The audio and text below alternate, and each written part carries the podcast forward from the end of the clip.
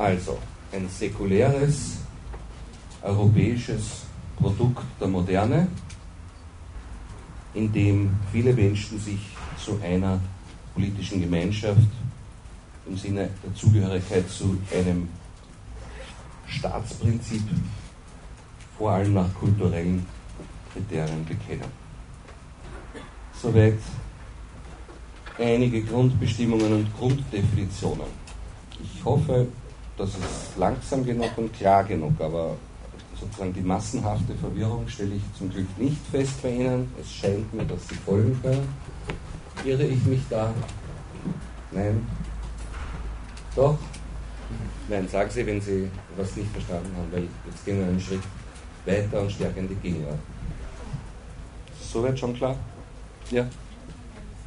Ja, also nach meinem Wissen und nach seiner Aussage äh, kommt er von, von Benedikt Anderson. Gut, gehen wir in die Gegenwart, nachdem wir da einiges geklärt haben. Und zwar nicht gleich in die aktuelle Gegenwart des Herbstes 2002, sondern gehen wir zuvor noch in die Zeit des frühen 20. Jahrhunderts und fragen wir, was der Nationalismus im frühen 20. Jahrhundert gegenüber seiner Entstehungszeit Ende 18. bis Anfang 19. Jahrhundert, dann 100 Jahre später, Ende 19. bis Anfang 20. Jahrhundert, für ein Gepräge hatte, wie er da aussah. Da war der Nationalismus in manchen Teilen der Welt bereits mehr oder minder an der Macht. Ich würde sagen, vor allem in Frankreich äh, nach 1871, nach der Zerschlagung der Pariser Kommune. Er war an die Macht geraten, vor allem im Zuge des Einigungsprozesses auch in Italien. Und er hatte sich nach, der, nach dem Sieg der preußischen Armeen bei Königsgrätz gegen Österreich-Ungarn und nach dem Sieg der preußischen Armeen gegen Frankreich in Deutschland ebenfalls mit der Einigung Deutschlands von oben nach unten dort durchgesetzt. Noch immer außer in Frankreich überall sonst unter aristokratischer Vorherrschaft, Königshäuser, aber er strebte in großen Teilen Europas zur Macht oder war Alliierter der Macht. Was für ein politisches und ökonomisches Programm verfolgte der Nationalismus des späten 19. bis frühen 20. Jahrhunderts. Ökonomisch waren das hauptsächlich protektionistische Programme. Protektionismus heißt, man will massiv den Binnenmarkt schützen vor der ausländischen Konkurrenz durch Zölle, durch Einfuhrbeschränkungen aller Art. Ja, das ist klar. Wenn man äh, Nationalist ist, also das eigene stark schützen möchte gegenüber Konkurrenten am Weltmarkt, dann versucht man die Grenzen äh, in diesen Jahren ökonomisch dicht zu machen. Warum ging das? Weil die großen europäischen Mächte in jenen Jahren ihre eigenen Kolonien hatten und alles, was sie brauchten, sich nicht am Weltmarkt sonst wo besorgen mussten, sondern früher oder später aus ihren eigenen Kolonien sich selbst unter Anführungszeichen beschaffen konnten. Daher war es ökonomisch damals möglich, mit einem protektionistischen Wirtschaftsprogramm auch Erfolge zu haben. Auf der Basis des Kolonialismus in der, wenn Sie so wollen, kolonialen Phase der Globalisierung konnten die Nationalisten Protektionisten sein. Kameruner Kakao nur nach Deutschland und nirgendwo sonst hin. Äh, Bananen aus Togo nur nach Deutschland und nirgendwo sonst hin. Das hat damals durchaus recht. Neben diesem wirtschaftlichen Protektionismus, der zugleich sagte, Parfum nach Deutschland nicht aus Frankreich, sondern aus Köln, Eau de Cologne. neben diesem wirtschaftlichen Protektionismus verfolgte der Nationalismus in politischer Hinsicht damals eher ein Programm des Liberalismus. Die großen nationalen Strömungen in Frankreich, in äh, Deutschland, in Italien waren durchaus ähm, Kräfte, die sagten, es soll irgendeine Art von Parlamentarismus geben und es soll mehrere Parteien geben, die in diesem Parlament vertreten sind. Das gilt insbesondere für die äh, Sezessionisten aus, dem, aus der KK-Monarchie, also für die ungarischen Nationalisten und die tschechischen und slowakischen Nationalisten, die zur Mobilisierung ihrer eigenen Bevölkerung eben ein Programm des politischen Liberalismus propagierten. Wenn wir erstmal unabhängig sind, dann soll es in unserem neuen unabhängigen Staat dann ein äh, wirklich demokratisches äh, Recht geben und eine wirklich demokratische politische Kultur. Also in diesem Sinn waren die nationalistischen Strömungen auch in Ostmitteleuropa in ihrer Gegnerschaft zur Habsburger Monarchie nach innen hin programmatisch als politisch-liberale orientiert. Okay, können wir es damit mal bewenden lassen? Der Nationalismus der, des ausgehenden 19., frühen 20. Jahrhunderts ist in ökonomischer Hinsicht protektionistisch orientiert und in Wirtschaft und in politischer Hinsicht liberal orientiert. Nur weil sich jetzt schon als Pointe gut eignet, äh, sage ich jetzt mit einem zeitlichen Sprung in die Gegenwart, ohne dass ich es jetzt noch näher ausführe. Da müssen Sie sich ein bisschen gedulden, die Spannung steigt unerträglich im Hörsaal. Äh, dass die heutigen Neonationalisten sozusagen das Gegenteil der alten Nationalisten programmatisch vertreten. Die alten Nationalisten des ausgehenden 19. und frühen 20. Jahrhunderts waren, wie gerade ausführlich dargelegt, ökonomische Protektionisten und politisch Liberale. Die heutigen Neonationalisten des ausgehenden 20. und frühen 21. Jahrhunderts. Wir werden gleich zu Ihrer Überraschung identifizieren, wer damit gemeint ist. Die heutigen Neonationalisten des ausgehenden 19, äh, 20. und frühen 21. Jahrhunderts vertreten das Umgekehrte.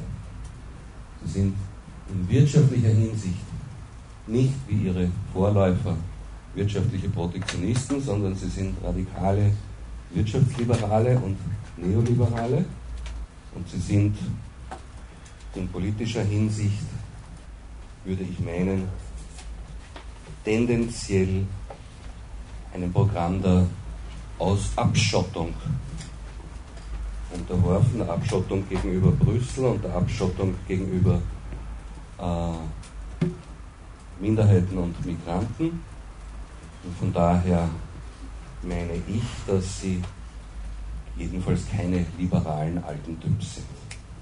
Gut, wenden wir uns im Zuge dieser Vorlesung für die verbleibende 35 Minuten jetzt dem Krisen- und Spannungsmoment zu, um das es ja in dieser Vorlesung insgesamt geht, dem Konfliktmoment, das dem Nationalismus innewohnt. Die alten Nationalisten waren, wie gesagt, auf die Stärkung des Binnenmarktes hin orientiert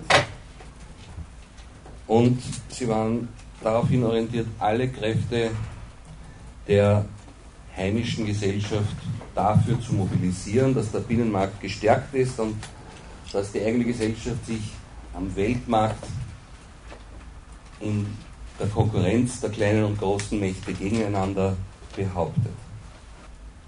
Das reine kapitalistische, marktwirtschaftliche Wirtschaften betont ohne dies schon, wie Sie sicher wissen, das Konkurrenzprinzip sehr, sehr stark auf wirtschaftlicher Ebene. Am Markt bestehen heißt gegen Konkurrenten bestehen. Wenn dann politisch noch dazu kommt, dass man die eigene Macht und die eigene Gesellschaft in der Konkurrenz gegen die anderen stärken will, dann, so sind sich die Historiker und Zeithistoriker zumindest für das 19. und frühe 20. Jahrhundert einig, dann wohnt schon dem alten Nationalismus eine sehr starke Tendenz zur nicht mehr bloß friedlichen, sondern eben auch immer wieder gewaltsamen Austragung dieser Konkurrenz inne. Politischer Nationalismus führt nicht zwangsläufig zum Krieg. Aber er hat eine Schlagseite, die das wirtschaftliche Konkurrenzprinzip immer wieder auch politisch so sehr betont, dass es mit dieser Richtung relativ leicht immer wieder gekippt ist aus friedlichen in gewaltsame Formen der Konkurrenzaustragung. Und da haben sie quer durch das 19. Jahrhundert bis zum Ersten Weltkrieg diese große Serie von kleineren und größeren und schließlich Kulmination bis hin zum einen großen, dem Ersten Weltkrieg, von vielen Kriegen und in der Ägide des Nationalismus zwischen den verschiedenen europäischen Mächten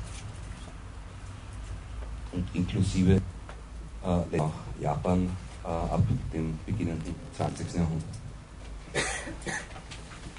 Wie sieht es mit dem Nationalismus nach dem Zweiten Weltkrieg aus?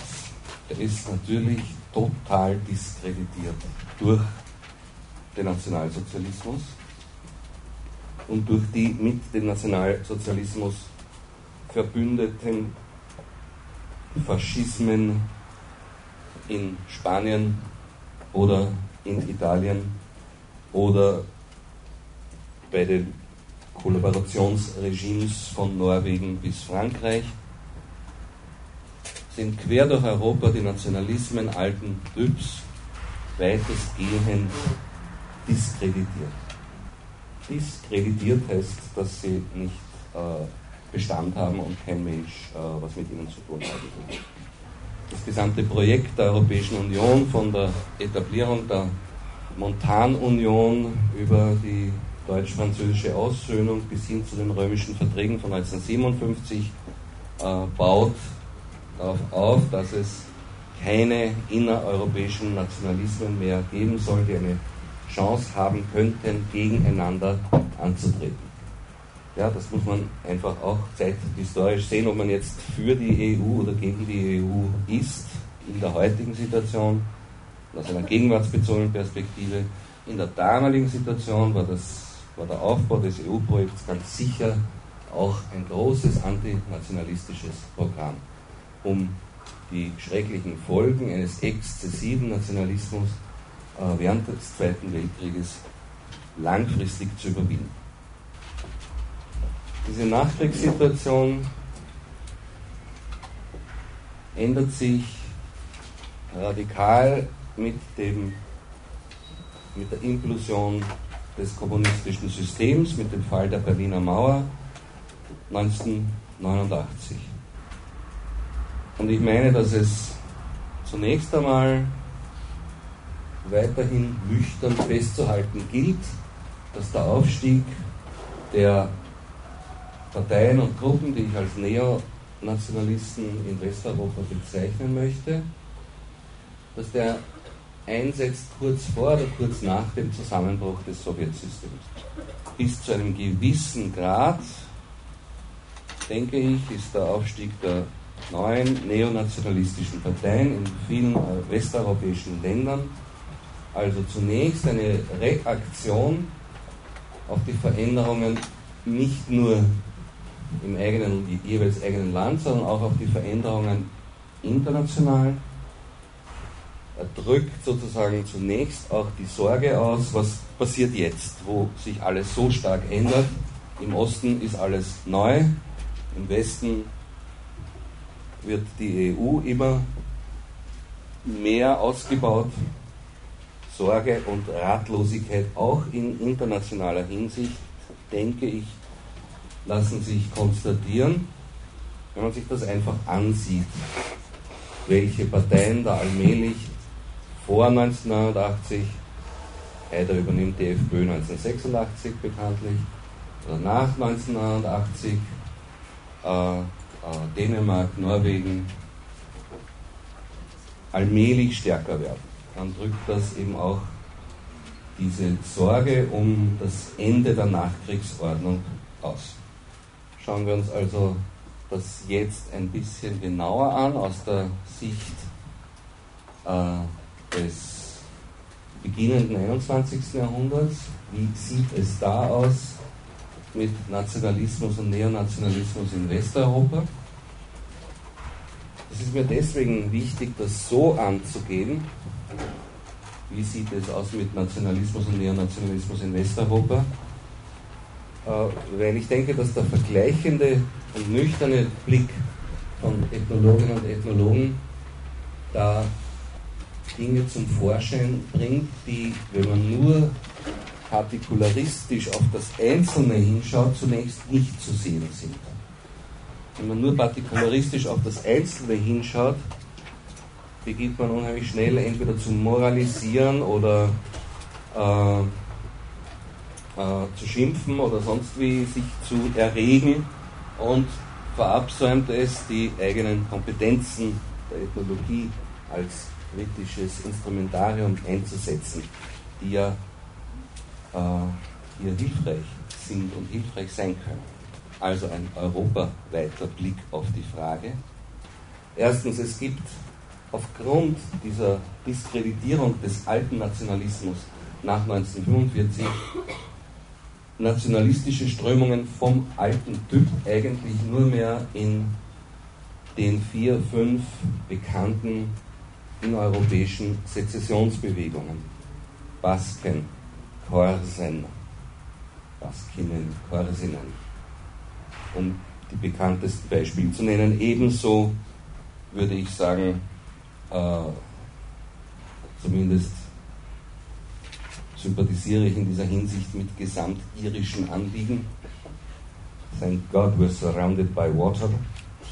Ähm, zumindest aus gesamtirischer Sicht sind natürlich auch die Ulster Unionists Sezessionisten, indem sie äh, sich loyalistisch der britischen Krone zugehörig fühlen und sich äh, der Integration in ein gesamtirisches Gemeinwesen verschließen wollen.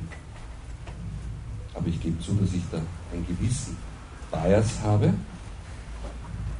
Also diese drei Typen alten Nationalismus gibt es vor allem in den sezessionistischen Bewegungen äh, in Europa, die Korsen, die Basken, die nordirischen Sezessionisten und Anführungszeichen, und die sind offen gewaltsam, wie wir wissen. Es sind offen gewalttätige Strömungen, die hier jedenfalls sehr, sehr stark am Werk sind oder am Werk waren und äh, die gleichsam mit formalisierter und organisierter Gewalt äh, in extrem gefährlicher und aus der Basis einer Zivilgesellschaft durch und durch zu verurteilender Weise ihre Ziele verfolgt. Wenn man sich vor dem Hintergrund die Neonationalisten ansieht, im EU-Vergleich, dann sollte klar sein bei aller Rhetorik und bei aller äh, möglichen Ablehnung ihrer politischen Ziele, dass die Neonationalisten im Grunde keine Bombenleger sind. Es sollte also auch klar sein, dass die Vergleiche äh, mit dem extremen Nationalismus in der Gegenwart wie in der Vergangenheit nicht nur wissenschaftlich völlig unhaltbar sind, sondern auch unangebracht sind. Sie sind unangebracht, weil man die Leute, die man da eigentlich vielleicht für andere Ziele und Ideale gewinnen will, beschimpft, wenn man sagt, ihr seid so wie und in die Ecke treibt.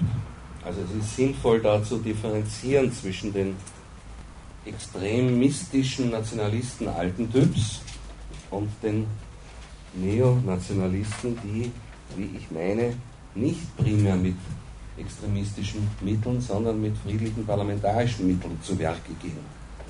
Auch wenn man das, was sie wollen, vielleicht nicht mag, sollte man doch deutlich sein bei dieser Unterscheidung und nicht ständig den Unterschied verwischen. Das bringt niemandem was.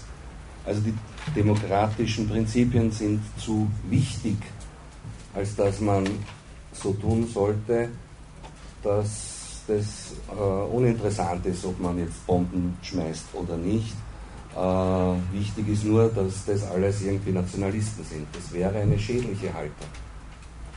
Manche haben aber lange Zeit genau das betrieben, indem sie ständig nur äh, den Unterschied verwischt haben zwischen extremistischen, gewaltbereiten Strömungen von Nationalismus und parlamentarisch friedlichen Formen von Nationalismus. Gut, nächster Schritt. Langsam kommen wir zur Gegenwart und zum kommenden Wochenende.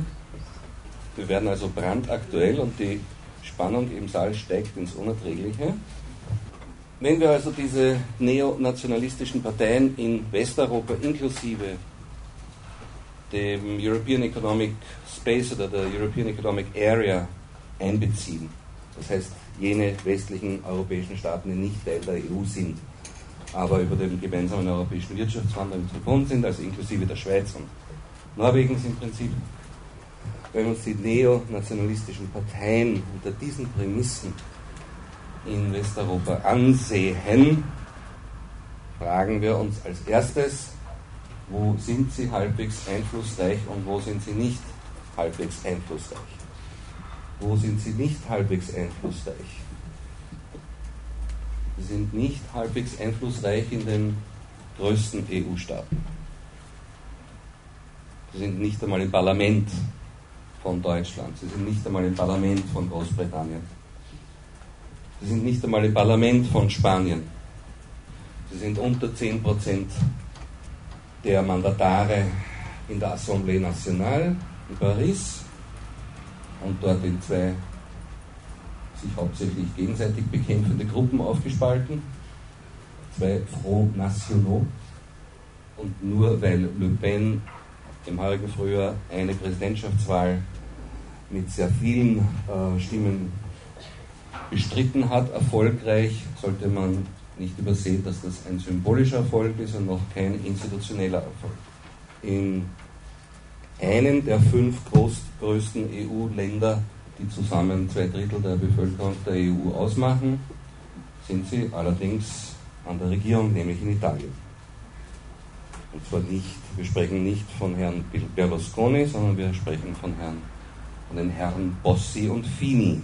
Auch diesen Unterschied sollte man nicht verwechseln. Herr Fini vertritt die Allianza Nazionale und der Herr Bossi vertritt eine fast sezessionistische Regionalbewegung. Also in einem der fünf größten EU-Länder sind sie an der Regierung in einem haben sie einen minimalen Einfluss im Parlament, in den drei anderen. Man sollte also die Dinge irgendwo auch nicht übertreiben und die Kirche im Dorf lassen. Panik ist nicht angesagt. Wenn man wen nicht mag, was ich verstehe, dann muss man deswegen nicht in Panik geraten. Wo sind sie? Im Parlament und in der Regierung, wenn sie nicht oder kaum in den fünf größten EU-Ländern vorhanden sind. In den Zentren, wenn Sie so wollen, Frankfurt, London, Paris, Rom und äh, Madrid nicht. Wo sind sie dann schon? In der Peripherie, in den Kleinstaaten der EU und des European Economic äh, Space. Wie schaut das aus, wenn man sich das mal vor Augen hält in diesen kleinen Staaten? Da schaut es so aus, dass es eine Partei, die man im Großen und Ganzen diesen neuen neonationalistischen Kräften zuordnen kann, in Portugal an der Regierung ist. Und ich würde sagen, darüber hinaus in einer Reihe von anderen Ländern, die von Portugal ziemlich verschieden sind. Diese anderen Länder, wie Sie wissen, umfassen Norwegen, Dänemark, Belgien, Holland, die Schweiz und Österreich. Warum sind diese anderen Länder so verschieden von Portugal? Warum ist Portugal offensichtlich in diesem Konzert der Kleinstaaten, in denen neonationalistische Kräfte eine größere Rolle im Parlament oder in der Regierung spielen, eine Ausnahme, so wie Italien umgekehrt im Bereich der Großstaaten der EU, in denen neonationalistische Kräfte nicht im Parlament und nicht in der Regierung sind, seinerseits eine Ausnahme ist. Warum ist das so bei Portugal? In welcher Hinsicht ist Portugal also eine Ausnahme? Portugal ist deswegen eine Ausnahme, weil es nicht nur ein Kleinstaat ist, sondern ein armer Kleinstaat. Ein armer Kleinstaat nach welchen Kategorien? Nach allen Kategorien. Wie sie es auch drehen und wenden, Portugal zählt zu den ärmsten Ländern Europas, zusammen mit Griechenland. Die ärmsten Ländern EU-Europas, zusammen mit Griechenland und Irland. Ob Sie das jetzt nach dem Bruttonationalprodukt berechnen oder nach dem Bruttonationalprodukt pro Kopf berechnen oder nach dem Durchschnittseinkommen pro Person oder nach dem Durchschnittseinkommen pro Familie. Portugal ist in jeder Hinsicht eines der ärmsten Länder Europas. Das betone ich deswegen so, nicht um jetzt dem portugiesischen Fall näher nachzugehen, sondern um Sie darauf hinzuweisen, dass alle anderen kleinen Staaten, in denen Neonationalisten im Parlament oder in der Regierung eine wichtige Rolle gespielt haben, im EU-Raum plus European Economic Area, eben zu den wohlhabendsten Ländern und Staaten der EU zählen und nicht nur der EU, sondern der Welt. Wenn Sie es ökonomisch sich so anschauen wollen, dass am ehesten eine Perspektive eingenommen wird, die den Ethnologen wichtig ist, dann werden sie nicht nach dem Bruttonationalprodukt gehen, weil das sagt nur aus, wie viel produziert wird von großen Firmen. Sie werden also eher nach dem Bruttonationalprodukt pro Kopf gehen und noch besser, sie werden sich gar nicht so sehr ums Bruttonationalprodukt kümmern, sondern sie werden schauen, wie auch immer sie dann die Kriterien im Einzelnen anlegen, wie viel der Einzelperson im Jahr im Durchschnitt insgesamt zur Verfügung steht in den betreffenden Ländern. Mean Average Income Situation nennt man das in der Ökonomie. Die durchschnittliche Einkommenssituation der Bevölkerung ist da entscheidend und nicht, wie viel Geld die Firmen machen. Wenn Sie sich die Mean Average Income Situation ansehen, so zeigt sich, dass Dänemark, Norwegen, die Schweiz, Österreich, Holland und mit Abstrichen auch Belgien teilweise zu den fünf reichsten Ländern der Welt gehören, teilweise aber auf jeden Fall zu den 15 wohlhabendsten Ländern der Welt insgesamt. Und da sind dann noch Brunei und Kuwait und äh, Katar mit dabei. Die USA ist nach dem Kriterium übrigens an 26. Stelle. Also, der langen Rede kurzer Sinn ist, dass Sie in diesem Zusammenhang davon sprechen können, dass es kleine, wohlhabende Staaten sind, in denen die neonationalistischen Kräfte an der Regierung sind. Ja, tut mir leid, dass die Kollegen drüben jetzt nur mehr in den Genuss meiner mündlichen Darlegungen, aber nicht mehr meines Anblickes kommen. Ich bin ja der Meinung, dass sie das verkraften können, aber werde umso mehr Überzeugungskraft in meine mündlichen Darlegungen legen, nachdem das Bild nun ausgefallen ist. Wir sind ja schon bescheiden geworden. Also, wohlhabende Kleinstaaten. Das ist einmal eine wichtige Sache. Das ist ja nicht so zentral in der Diskussion über den Neonationalismus.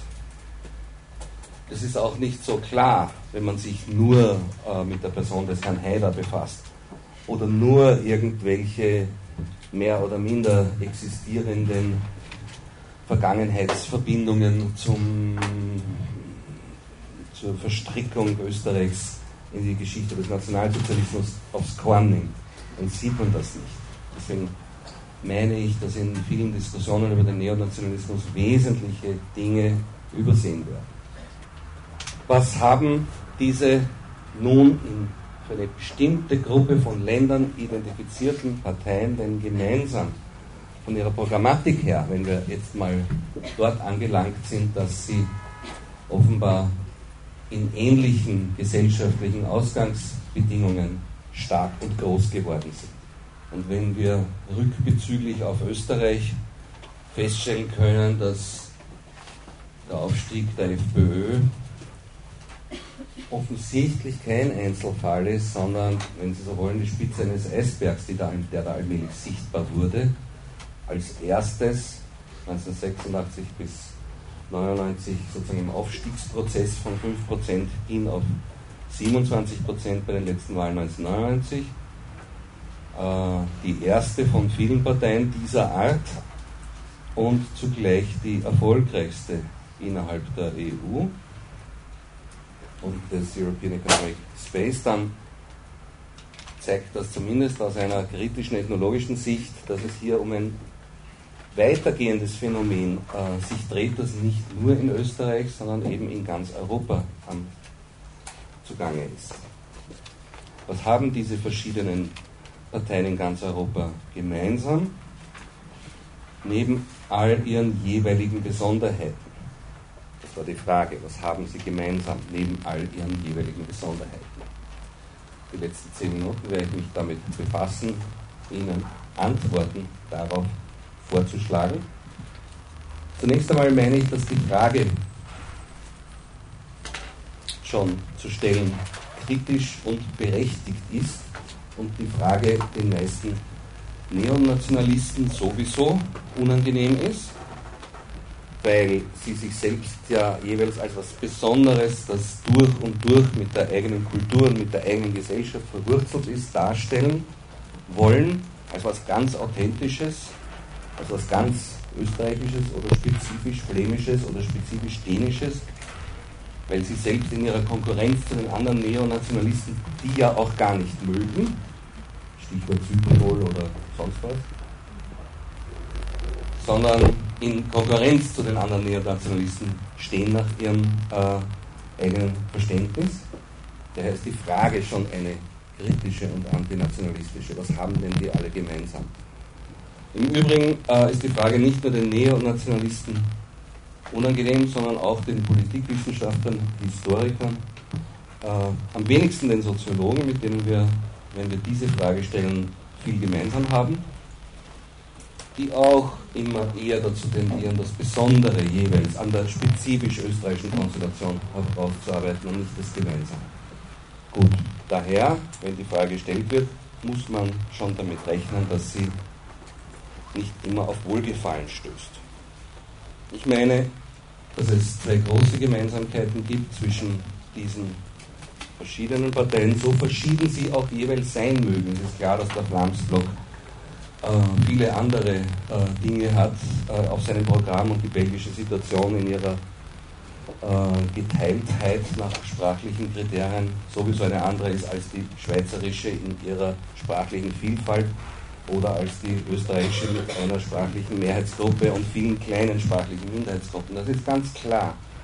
Wenn wir also nach den Gemeinsamkeiten fragen, heißt das nicht, dass wir die Unterschiede ignorieren. Wir schauen aber, es wird doch wohl erlaubt sein, mal auf die Gemeinsamkeiten und ein anderes Mal schauen wir auf die Besonderheiten. Wenn wir auf die Gemeinsamkeiten schauen, so zeigt sich, dass es tatsächlich im Programm dieser Gruppen und Parteien zwei große Gemeinsamkeiten gibt.